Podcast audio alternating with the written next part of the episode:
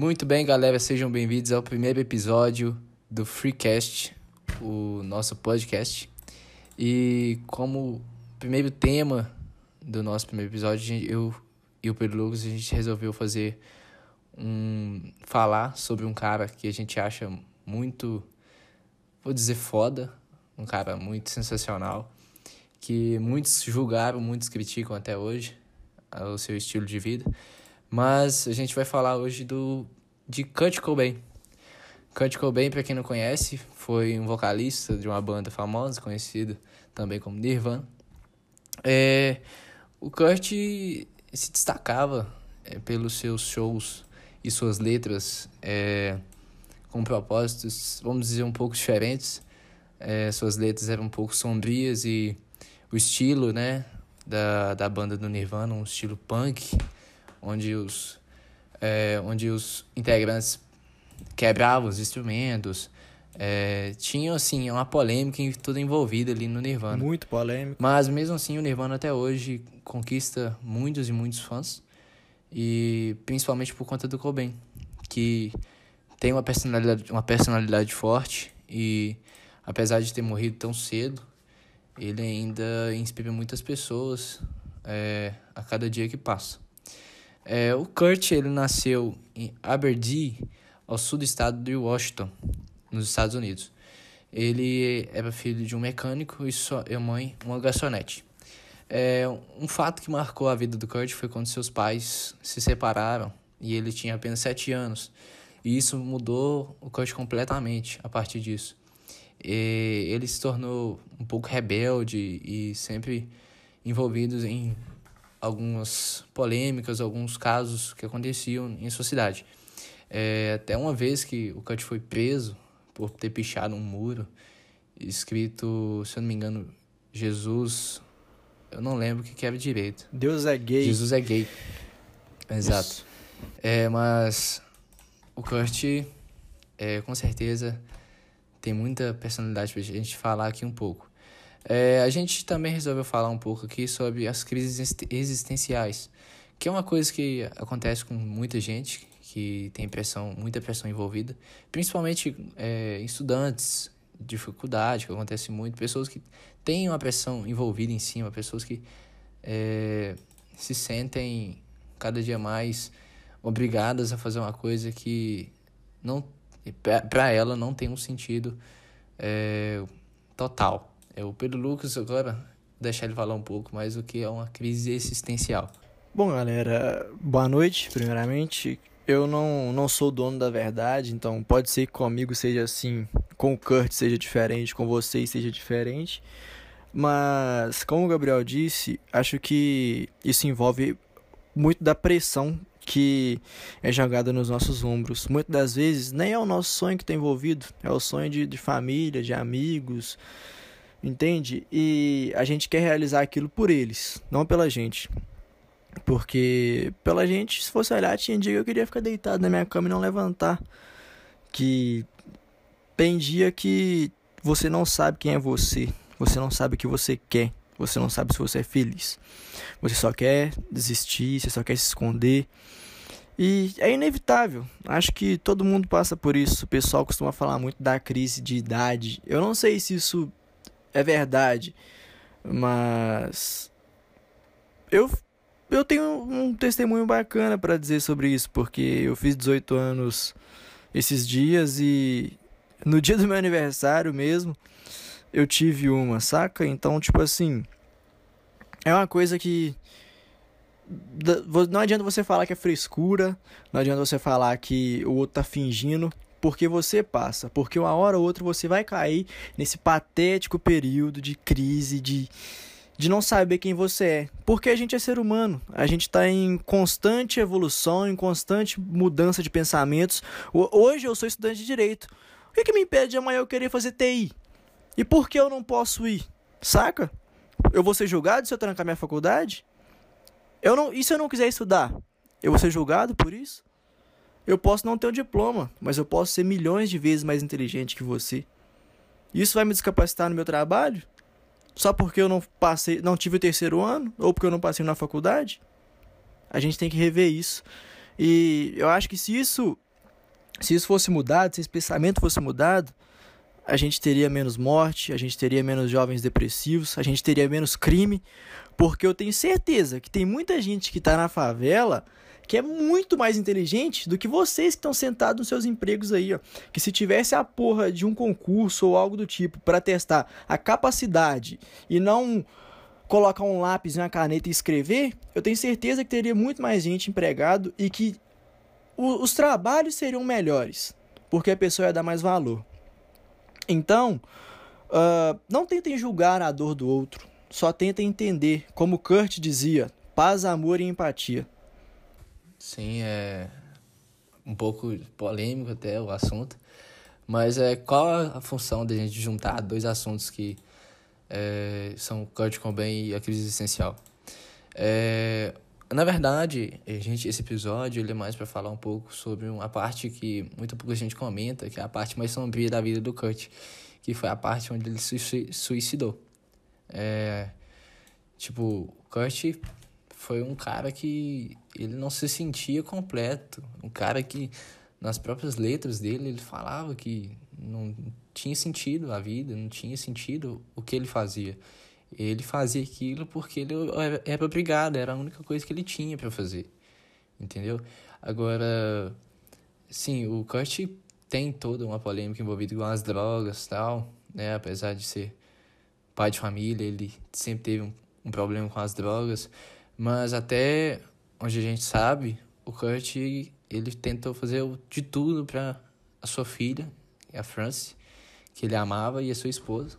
Tanto que na carta ele deixa bem explícito ali que o que ele está fazendo ali é para ela, que a vida dela seria melhor sem ele.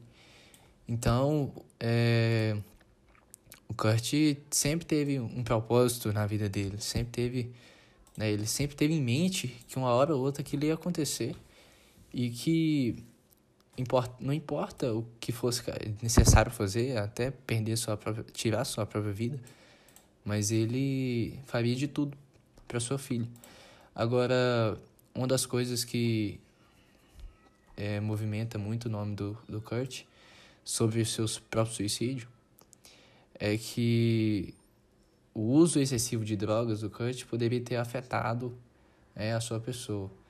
Tanto que os próprios companheiros da banda, sua esposa, tentavam é, internar ele numa clínica para assim ele ver se ele recuperava, né? Que talvez era um problema, um problema psicológico, sabe? Devido à separação dos seus pais desde os sete anos de idade. Ou seja, o Kurt, desde os sete anos de idade, cresceu com esse pensamento em mente que a vida e dele os últimos dias do, do Kurt, ele passou dentro de uma clínica, né? Ele estava internado antes de fugir e ir pra, pra casa, cabana que ele se matou lá.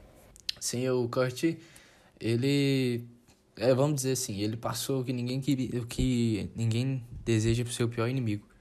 Né? O, eu acho que o problema psicológico, né? Ele é, é pior do que um problema que a pessoa tem que enfrentar ali é, vamos dizer assim, um problema físico, né?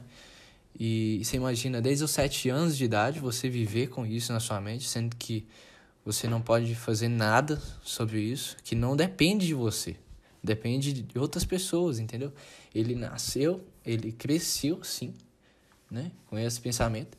E, infelizmente, uma hora ou outra a gente saberia que o Kurt iria fazer uma coisa assim. Eu não, eu, por exemplo, não julgo o Kurt. É, quem tem crise existencial sabe que não é uma besteira, sabe que é algo, igual o Pedro falou, e é algo que, tipo, te faz pensar o sentido da vida. E tem dias que você vai se sentir mesmo merda, que você vai sentir assim, por que, que eu tenho que fazer isso? Qual o sentido de eu fazer isso? Sendo que um dia eu vou morrer e depois disso vai tudo acabar e não vai ter sentido nenhum mais o trabalho, todo o esforço que eu tive. Então eu acho que ele pensava um pouco assim. O, o Kurt tá, tem uma parada que me chama muita atenção no modo dele expressar, igual ele expressou na carta, é que ele não. Ele achava que ele não merecia tudo que ele tinha. Ele achava que não era bom o suficiente. E então a gente sabe que tipo, ele pode ter demorado para ficar rico, mas ele ficou. E tem uma parte da carta que está escrito entre aspas: "E porque você simplesmente não aproveita?" Ele, ele mesmo responde para ele: Eu não sei. Porque ele não conseguia aproveitar, porque tinha algo que o prendia aquilo. E quanto ao uso de drogas, eu não acho que ele tenha feito apologia. Porque todo mundo que viu o Kurt em seu estado via que aquilo era um negócio ruim. Tendo como uh, comparação, o show que ele fez no Brasil, que ele tava com abstinência de heroína, porque no Brasil era uma parada que não, não tinha ainda. Olha que show horrível, cara. Foi um show com. Porra, acho que foi com a, com a maior plateia que o Nirvana teve, se eu não me engano, ou uma das maiores. E foi o pior show dos caras. Porque o Kurt teve a. Eu, eu tava vendo um vídeo do Kurt com, tocando a guitarra. Teve uma hora que ele abaixou e simplesmente caiu, ele não conseguia. Então, tipo assim, quem viu o Kurt daquele jeito que era fã, cara, quer ficar longe de droga. Mano, eu não quero ter o mesmo fim que o meu ídolo teve. Eu, eu quero viver o Nirvana, mas não quero ser um Cobain. Entende? E eu separei uma parte, três partes da, da, da carta dele, mas eu vou deixar o Gabriel terminar primeiro e depois eu falo sobre elas. É, basicamente a gente já explicou aqui o contexto, né? do nosso episódio. Por que a gente escolheu o Kurt Cobain? Porque ele tem uma personalidade muito forte, então. E ele é um cara muito pouco falado e as pessoas têm uma imagem do Cobain é, que, tipo, é um cara usuário de droga, um cara fudido que, tipo, ele fazia uma apologia totalmente ao, é, vamos dizer assim, a que ninguém deseja para alguém. Mas eu, eu vejo, assim, o Kurt totalmente ao contrário, entendeu? Eu vejo um cara que ele passa, passou por problemas e ele tentou de todas as formas lutar contra isso, mas não conseguiu. Ele viu que não, não haveria jeito, entendeu? É um cara que ele entrou nas drogas por ele não tinha um sentido de vida, então por isso que ele entra nas drogas. O cara precisava de um sentido, ele precisava procurar algo para para ser. Ele era o Kurt Cobain, para mim um dos caras mais fortes do mundo, não é para ele, não era nada. Para ele era um cara que é merda. Não tinha nada na vida para ele. Hum, tanto faz, tanto fez, entendeu? Agora, falando das partes das cartas, da carta dele, o Pedro Lucas separou uma parte, três partes, eu separei aqui duas, que retratam isso que o Kurt sentia. É, uma das partes da carta diz assim: Eu me sinto culpado por essas coisas além do que posso expressar em palavras. Ou seja, ele se sentia tão mal e se sentiam tão ruim com uma coisa que não era dele que ele não conseguia nem explicar isso. Tanto em demonstrar isso em forma de letra de música ou conversar com alguém sobre isso, né? E ele se sentia um cara totalmente é, sem. Eu gosto de dizer assim, uma pessoa sem um, um líder, uma pessoa sem um norte para seguir, entendeu? E a outra parte que eu separei é que ele fez uma comparação com o Fred Mercury. O Fred Mercury é, também, né? A gente sabe que o Fred Mercury também era um, cara com problemas, mas ele fez uma comparação assim. Quando estamos atrás dos palcos e as luzes se apagam e o ruído ensandecido da multidão começa, isso não me afeta do jeito que afetava Fred Mercury, que parecia amar, se deliciar com amor e adoração da multidão, que é algo que eu admiro e invejo totalmente. Ou seja, o Cobain, ele independente do povo falar que amava, é, desejar, né, o Cobain, ele não sentia isso, ele não se, conseguia sentir esse amor que as pessoas davam para ele, toda a preocupação que as pessoas tinham com ele. Para ele já estava tudo perdido e não fazia mais sentido de nada a vida dele. Tem uma parte que me chama muito, muito, muito atenção, é o penúltimo parágrafo da carta dele. Eu tive muito, muito mesmo, e eu sou grato por isso, mas desde os sete anos passei a ter ódio de todos os humanos em geral, apenas porque parece tão fácil para as pessoas que têm empatia se darem bem, apenas porque eu amo e lamento demais pelas pessoas, eu acho. Isso envolve um misto de emoção tão grande, porque ele teve tudo, como ele mesmo disse, eu tive muito, mas. E por mais que ele seja grato, não foi o suficiente.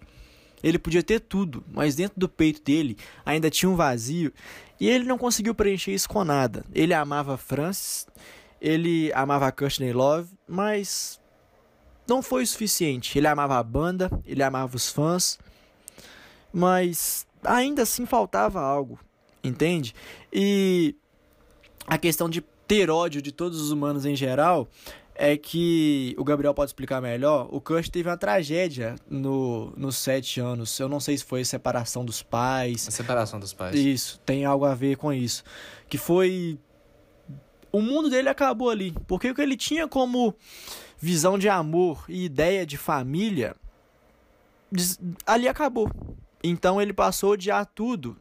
Como ele mesmo disse, todos os humanos em geral. Eu separei outra parte aqui, que é o, o último parágrafo, que fala: Obrigado do fundo do meu ardente e nauseado, e nauseado estômago por suas cartas e preocupação nesses últimos anos. Eu sou um bebê errático e triste. Eu não tenho mais a paixão. E por isso, lembre-se, é melhor queimar-se de uma vez do que se apagar aos poucos. O que isso quer dizer, cara? Ele está agradecendo provavelmente aos fãs, à família, à banda por terem se preocupado com ele nos últimos anos, mas não adianta, ele continua sendo triste. Ele não tem mais a paixão, ele não tem mais aquela vontade imensa de viver, de conhecer coisas novas, de conhecer pessoas novas, de fazer músicas novas.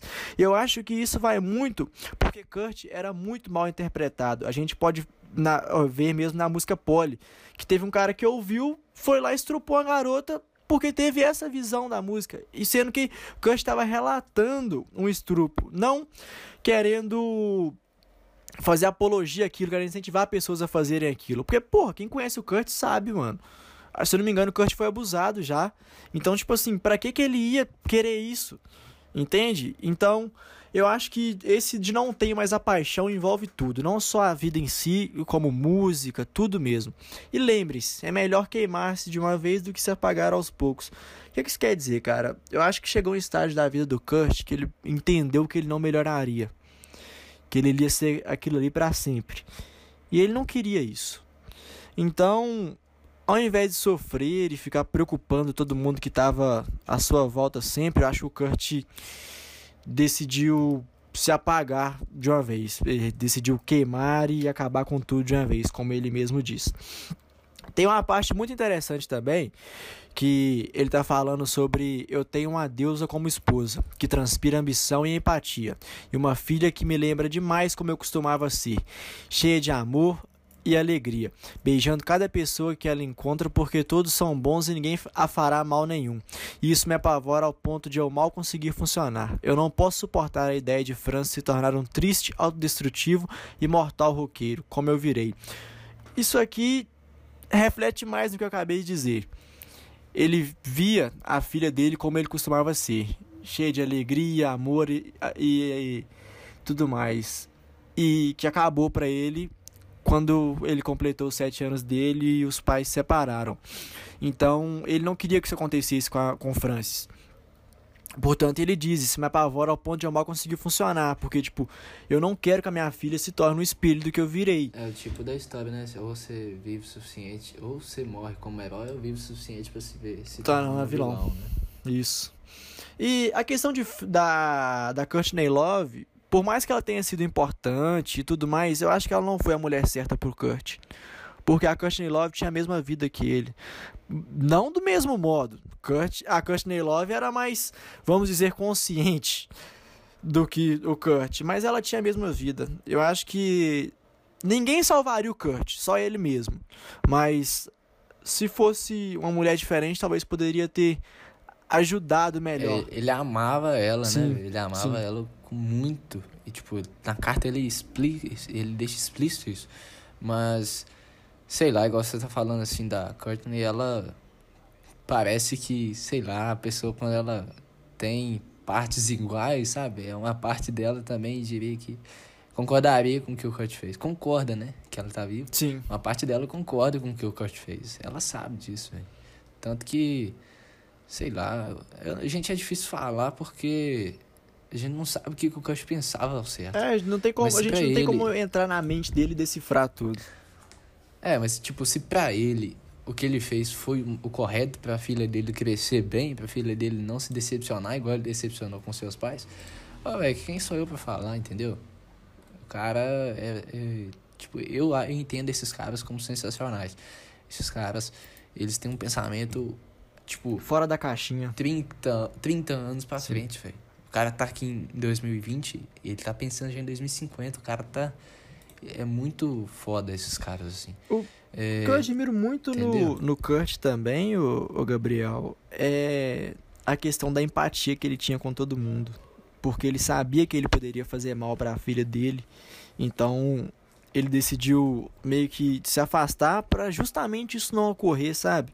A questão que ele Sim. sempre relata na carta, que igual tem um parágrafo aqui que começa: Nas últimas três turnês eu tive um apreço muito maior por todas as pessoas que conheci, e principalmente pelos fãs. Então, tipo assim, o Kurt amava todo mundo. E eu acho que esse foi um dos motivos que levou ele a, a tirar sua própria vida. Ele amava demais todo mundo. Ele sentia e demais. eu acho que tudo. ele, ele não sentia. Ele, acho que ele não sentia que todo mundo amava Sim. ele do mesmo jeito que ele amava as pessoas, entendeu?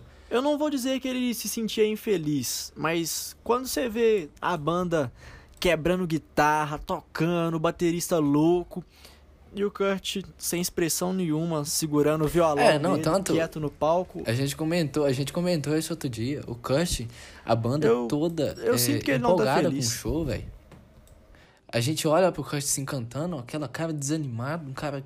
Tipo, quando você vai fazer um, um trabalho pra alguém ou algu- alguma coisa pra uma pessoa, tipo sua mãe assim, tal, que você tá com preguiça, você fica do mesmo jeito que você vê o Sim, Kurt você fica com a cara exata que o Kurt estava. É, entendeu? Ele cantando Smell Like Teen Spirit, a música, tipo, a música que te movimenta, o cara tá lá assim, tal, cantando, nem pula, nem nada. É igual aquela parte do, do show que ele fez aqui no Brasil, Hollywood Rock, que você falou, que ele tava em abstinência de heroína, né? Sim. Ele tava um cara totalmente diferente, ele tava, tipo, sei lá, um cara esquisito, magro, um cara estranho. Cuspiu E na câmera da do Globo. show, cuspiu na câmera da Globo. Aí O estilo do grunge é mais assim, né? Um estilo de... Porra, foda-se as regras. Eu, eu sou o dono de tudo. Mas... Sei lá, ele deitou daquele... A forma que ele deitou no chão e saiu engateando do palco. É, você via que o cara tava tão decepcionado com a vida dele que... Ele não tinha nem força, velho, pra fazer o que ele, que ele talvez gostasse, né? Talvez ele gostasse ainda de música. Mas, sei lá, véi, é muito estranho. O jeito que o sucesso afetou ele- o Kurt foi totalmente Sim. diferente de como o Fred Mercury, que ele mesmo disse. Porque pro Ele Fred, se ele velho. pudesse, ele viveria a vida inteira cantando no, no, no palco pra todo mundo. Porque era o estilo Tipo, o Fred se dele. de- deliciava com o grito, Sim. tá ligado? Eles, que os gritos das pessoas falando, Fred, I love you e tal. Ou, é pra ele, era a mesma coisa de você, tipo, dar um milhão de reais pra uma pessoa hoje, sabe? É, é, é inexplicável como o Kurt Cobain não conseguia fazer isso, entendeu? Eu acho que o Kurt não conseguiu viver a sua própria vida. Eu acho que ele viveu sempre tentando Você acha que agradar ele viveu alguém. pras outras Sim, pessoas, né? Ele sempre estava fazendo É. aquilo pra agradar alguém. Porque ele sabia que se, ele saísse do Nirvana, o Nirvana não seria a mesma coisa, cara. Nunca... O Nirvana não seria. O Nirvana era construído por Sim. ele, né? Eu, que, tipo... Se ele parasse de tocar, ele poderia decepcionar pessoas que dependiam dele. Porque eu não sei se é verdade. Tipo, eu não sei. Mas a família dele poderia ser sustentada por ele. A família que eu digo, pai, pai ou tio, sobrinho, alguma coisa assim. Ele podia pagar as contas de muita gente. E ele tinha que ganhar dinheiro para a filha dele, para para Francis. E também sustentar a Courtney, já que eles eram casados. Sim. Então, eu acho que ele não viveu a vida dele. Eu vejo o Kurt Cobain, eu imagino o Kurt aquele, aqueles caras que ficam na roça isolado, vivendo tranquilo com no máximo quatro pessoas da família, longe de todo mundo, só ele, paz. Como o próprio nome da banda, Nirvana. Porque o Nirvana, eu não sei o significado exato, mas eu vou até pesquisar aqui agora pra mim não falar merda. Significado do Nirvana. Nas religiões indianas, estado permane- permanente e definitivo de beatitude, felicidade e conhecimento, meta suprema do homem religioso, obtida através de disciplina ascética e meditação. Tá ligado? Ele só queria ser feliz. Ele queria atingir o auge da felicidade dele e viver tranquilo, sem nenhum estresse, sem nenhuma crise ou nauseado estômago, como ele define as crises dele. Sim. É, tipo, as letras do que o Kurt fazia, você vê que ele sempre dizia como ele se sentia, sabe? Só que o estilo do grunge é, é muito assim, tá? É, tipo, não tem um, um sentido muito real. Aí as músicas deve que o pessoal na época entendia assim, ó, o Kurt tá fazendo uma música pro cara. É só lírica. É, entendeu? Tipo, a música é só pra música mesmo, não tem um sentido. Mas, tipo, você pega aquela música que chama Dumb. Ela, a letra dela, você pode ver como ele já começa ela. Não sou como eles, mas posso fingir. Ou seja, o cara, ele não é como ninguém, mas ele se fazia demais, ele se esforçava ao máximo para tentar ser como as pessoas. Pra agradar Smells Like Teen Spirit, a música mais famosa deles, foi feita na crise do Kurt. Então, pô, velho, eu, tipo, as crises do Kurt, eu não consigo identificar uma pessoa que possa ter uma crise existencial ao ponto do Kurt Cobain, entendeu? Tipo, as crises dele eram, tipo, outro nível, vamos dizer assim, outro patamar, né, velho? O cara, é, tipo, tinha as crises dele, ao mesmo momento ele já era gênio, né? Fazendo as letras, as músicas, se tentando ao máximo se é, vamos supor, vamos supor não, vamos dizer, é, se expressar pela letra da música ali, só que igual eu tô te falando, o estilo na música do grande é um sentido irreal, entendeu? Você vai falar um monte de bosta ali, tipo, ninguém tá nem aí, entendeu? E eu queria deixar bem claro, galera, que tipo assim, vocês podem admirar o Kurt, como eu e o Gabriel admira. Vocês podem admirar o jeito que ele viveu, ditando as suas próprias regras. Mas se vocês tiverem problemas psicológicos, por mais mínimo que seja, procurem um médico. Não importa o quanto forte vocês sejam. Se vocês tentarem fazer sozinhos, vocês vão falhar. Procurem um médico. Uh, se não tiver condição de pagar um particular, vão na prefeitura de vocês, porque toda prefeitura tem um psicólogo da prefeitura, vocês vão conseguir marcar, vocês vão conseguir ter atendimento, que não seja semanal, mas de 15 em 15 dias. E se piorar, se eles tentarem passar vocês por um psiquiatra ou algo do tipo, aceitem e vão. Eles estudaram, eles sabem, eles estão ali porque eles sabem o que você precisa. Seja, seja sincero, seja verdadeiro com você mesmo. Olhe para dentro de si e pense: eu preciso. Deixa o egoísmo de lado. Com certeza, se você passar por isso, você precisa, cara. Porque não importa, não importa o, o quão pequeno seja a sua dor. Ela é uma dor e ela pode se pode potencializar algo muito maior. Então, não deixem um nauseado estômago como Kurt disse, virar um tiro de, de escopeta na cara. Vamos, vamos ser realistas, vamos falar a verdade. Entendeu? É, tipo, é um, um bagulho muito sinistro, velho. Eu não sou de ter existencial, não. Mas eu vejo, assim, é, que não parte, não parte da gente, sabe? É um trem muito estranho, velho. Não, não tem interferência nenhuma, sabe? Do nada você começa a pensar umas coisas assim começa a te bater, tipo, como se fosse uma depressão, você fica totalmente diferente com as pessoas ao seu redor. E, sei lá, é muito estranho uma, uma crise existencial. Você passa por pensamentos que, tipo... Te mudam por completo. Acho que, acho, é, acho que tipo, não, não, você nunca imaginaria uma coisa assim, sabe? Pensar por que você existe. Por que, que eu existo? Qual é o sentido? Qual é o sentido de eu estudar? Fazer cinco anos de faculdade sendo que eu vou morrer Sendo um que dia. você pode nem passar no AB e não conseguir exercer sua, sua profissão. Isso, entendeu? É uma coisa assim, entendeu? Não tem sentido algum. Eu acho que o, o exemplo da gente pegar o Kurt pra falar umas coisas dessas é muito bom, porque o Kurt, ele sentia isso, velho. Qual, qual o sentido do Kurt Cobain fazer as letras, é, tipo, trabalhar todo dia, o que o, a, a, vida de um artista não é fácil, velho né, a mídia em cima tal, tem que relevar tudo isso. E qual o sentido do Kurt fazer isso tudo pra não agradar ele mesmo, entendeu? Eu acho que ele pensava muito assim, velho. Ele não conseguia ser feliz, então qual o sentido dele fazer isso? Então eu acho que as crises existenciais, elas por um lado eu consigo, eu ainda consigo enxergar um lado bom nas crises existenciais, que ela fazem, ela faz com que as pessoas é, também procurem entender mais sobre elas mesmas, entendeu? Só que se você tem muitas crises existenciais, igual o Pedro falou, se você é uma pessoa que passa por problemas assim, É, procura um psicólogo, velho. Não fica achando, igual o Pedro falou, não fica achando que você é forte, que você consegue. Que, tipo, é, chega um momento que fica mais forte que você. Aí passa a ter outro sentido, as suas crises existenciais já passam a ser um grande problema na sua vida. Então, é melhor se precaver, né? Se ter um cuidado com isso. Da minha parte é isso, galera. Cuidem de vocês, cuidem da sua mente e cuidem de quem tá próximo também. Nunca esqueçam aquele amigo que vocês chamam para sair, ele não vai. Vocês podem pensar assim: "Ah, é um babaca. Deprimido, antissocial, não quer ir". Na verdade, o cara quer, só que ele não consegue. Sim. Então, peguem aquele cara, vão na casa dele, peguem ele à força. Se ele não gostar de sair, com certeza ele vai gostar de ir a algum lugar de fazer alguma coisa, seja jogar uma bola, seja jogar uma sinuca, seja tomar uma com você no bar, seja jogar um baralho, seja estudar, não sei que porra o cara vai gostar de fazer, mas alguma coisa ele vai gostar. É. Pega esse cara e vai fazer a coisa que ele gosta. Entendeu? Pode ser que ele não goste da presença de muita gente, mas ele, ele aprende a lidar com isso.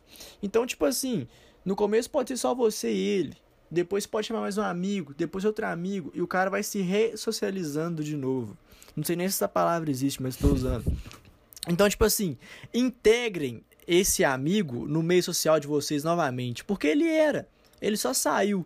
Mas às vezes nem é porque o cara quer. Não é que ele é arrogante e se acha melhor que vocês. É porque ele é inferior e ele se acha pior que vocês. Por isso. Porque ele não consegue estar na mesma roda de amigos que vocês. Porque ele se acha ruim demais para estar ali. Entende? Ele ou ele acha que vai ser julgado, o problema não está em vocês, o problema realmente está na pessoa. Então, ajudem essa pessoa a lidar com esse problema e não julguem ela. E se você não conhece alguma pessoa que você é nítido, você vai olhar para a pessoa na rua e vai ver que ela está deprimida. Você consegue perceber, né? Por véio? mais que seja corrido.